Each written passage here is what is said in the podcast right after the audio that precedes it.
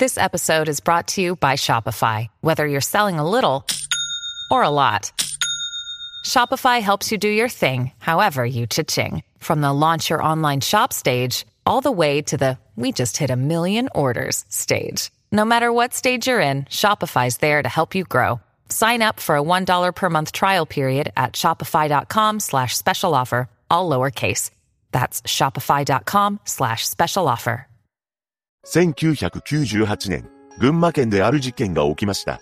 ストーカー被害に遭っていた女性の家族3人が被害に遭ってしまうのです。そして今なお罪を償うことなく犯人は逃亡を続けています。被害者の遺族は何が何でも捕まえたい。そう語りました。詳細を見ていきましょう。1969年7月31日、後に本件を起こすこととなる男、小暮博士は群馬県前橋市で出生しました。小暮はごくごく一般的な家庭で育ったとされています。ただ、彼は学生時代、周囲の人も驚くほど内気な性格をしていたそうで、人とうまくコミュニケーションが取れなかったようです。群馬の工業高校を卒業した小暮は、運送会社に勤め、トラック運転手として配送業務を行っています。社会人になった小暮の後藤同僚は、普段から無表情で、あまり自分から話すタイプではなかったという印象を持っていました。ただ、仕事は真面目にこなしており、勤務態度は評価されていたそうです。実際、本件を起こすまでの10年間、一つの職場で働いていました。その一方、後輩社員からは、不愛想な人だという印象を持たれていたと言います。そして小暮には、ある癖があったのです。それは、自分の爪を噛んだり、手の匂いを嗅ぐというものでした。これらの癖は、幼少期に多く見られるそうですが、一般的には、大人へと成長する過程で改善され、見られなくなると言います。大人になっても、このような癖が残る場合、精神的なストレスや不満を抱えていたり、甘えたい願望などの現れだそうです。そのため、小暮自身何かストレスなどを抱えていたのかもしれません。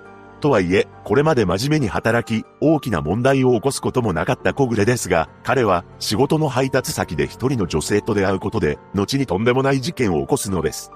それはドラッグストアであり、そこで勤務する女性、A 子さんに一目惚れしてしまいました。A 子さんは高校を卒業したばかりでドラッグストアに就職した明るく社交的な人気者だったそうです。接客の仕事中だったため、小暮に対しても愛想よく話しかけたことでしょう。週に2回、配送業者としてお店を訪れていた小暮は内向的な性格でしたが、彼女の優しい笑顔に密かに思いを募らせていくのです。そしてなんと、小暮は退勤後の A 子さんを尾行し、彼女の家を特定したのです。A 子さんは当時、父、母、祖母と暮らしていました。そして A 子さんの家を特定した小暮は、電話帳などで彼女の自宅の電話番号を調べたと思われます。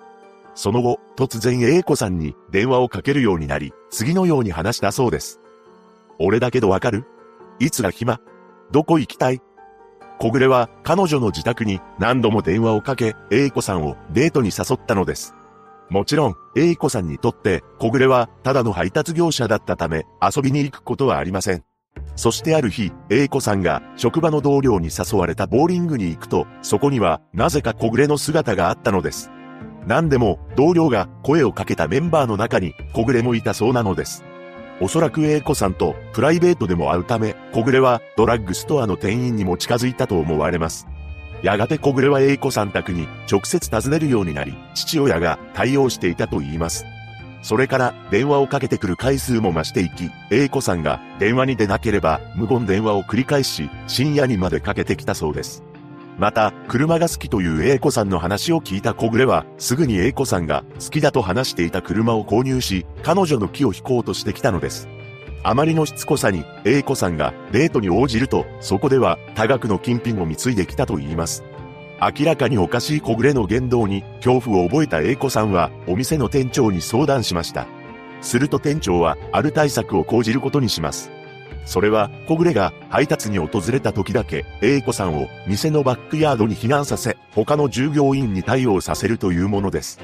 その対策が実を結び A 子さんは小暮と顔を合わせずに済むことができました。やがて A 子さんには結婚も考えている彼氏もでき、両親にも紹介していたのです。そのうちに小暮からの電話も収まり、彼女に平穏な日々が戻ってきます。しかし、そんな平和な日々は長く続きませんでした。なんと、ある時突然小暮が私服姿で店を訪れてきたのです。普通に客としてやってきた小暮に対し対策することができず、A 子さんはまたも小暮と顔を合わせてしまいます。その場は店長が起点を聞かせ、なんとか収めましたが、完全に開き直った小暮のストーカー行為は続くのです。ある日 A 子さんが仕事を終え、車に戻ると、ワイパーに手紙のようなものが挟まっていることを確認します。A 子さんは、怪げに思いながらも、その手紙を読むと、彼女は、驚愕するのです。A 子さんへ、今日、仕事が終わったら会えないかな？何時でもいい。待っているから、小暮。そして振り向くと、背後には、小暮の姿がありました。さすがに君が悪いと思った A 子さんは、手紙はやめてください。と小暮に言うと、小暮は、もういいよと言ったそうです。その後の帰宅途中、小暮は A 子さんの後をつけていたようですが、これが彼女が事件までの間に見た小暮の最後の姿だったと言います。その後、事件の10日前、なんと小暮は辞めます。というメモを残し、突然会社を辞めてしまったのです。そして、小暮が店を訪れることもなくなり、彼が会社を辞めたと聞いた A 子さんは、もう小暮と会わなくて済むんだと思い、安堵していました。しかし、小暮と A 子さんが出会ってから2年の月日が流れた1998年1月14日、事件は起きてしまうのです。この日、A 子さんの母親が48回目の誕生日だったため、A 子さんは花束を抱え、午後9時頃、自宅に帰ります。そして玄関を開けても、母親たちの笑い声が聞こえてきません。そこで待っていたのは、爪を噛んでいた男、小暮博士だったのです。小暮は英子さんに、帰宅時間を知っているかのような口ぶりで、今日は帰りが遅かったね、と言いながら襲いかかりました。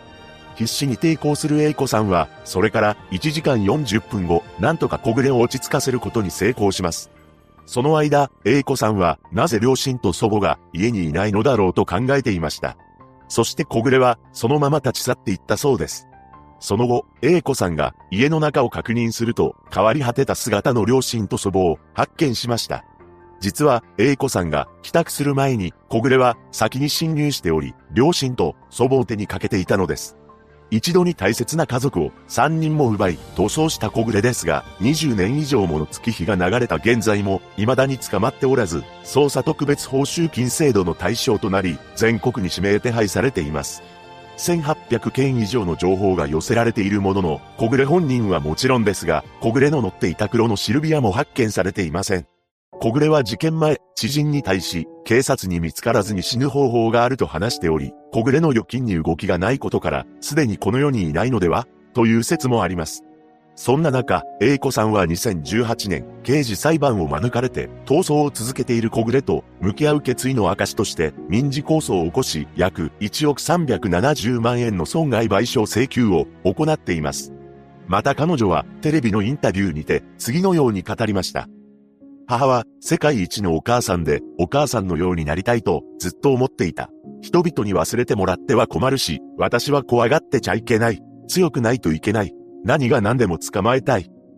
2021年現在、小暮博士が生きていれば52歳になっています。人相は変わっていたとしても、手の匂いを嗅ぐ、爪を噛むという癖は現在も残っているかもしれません。一日も早く小暮が捕まることを切に願います。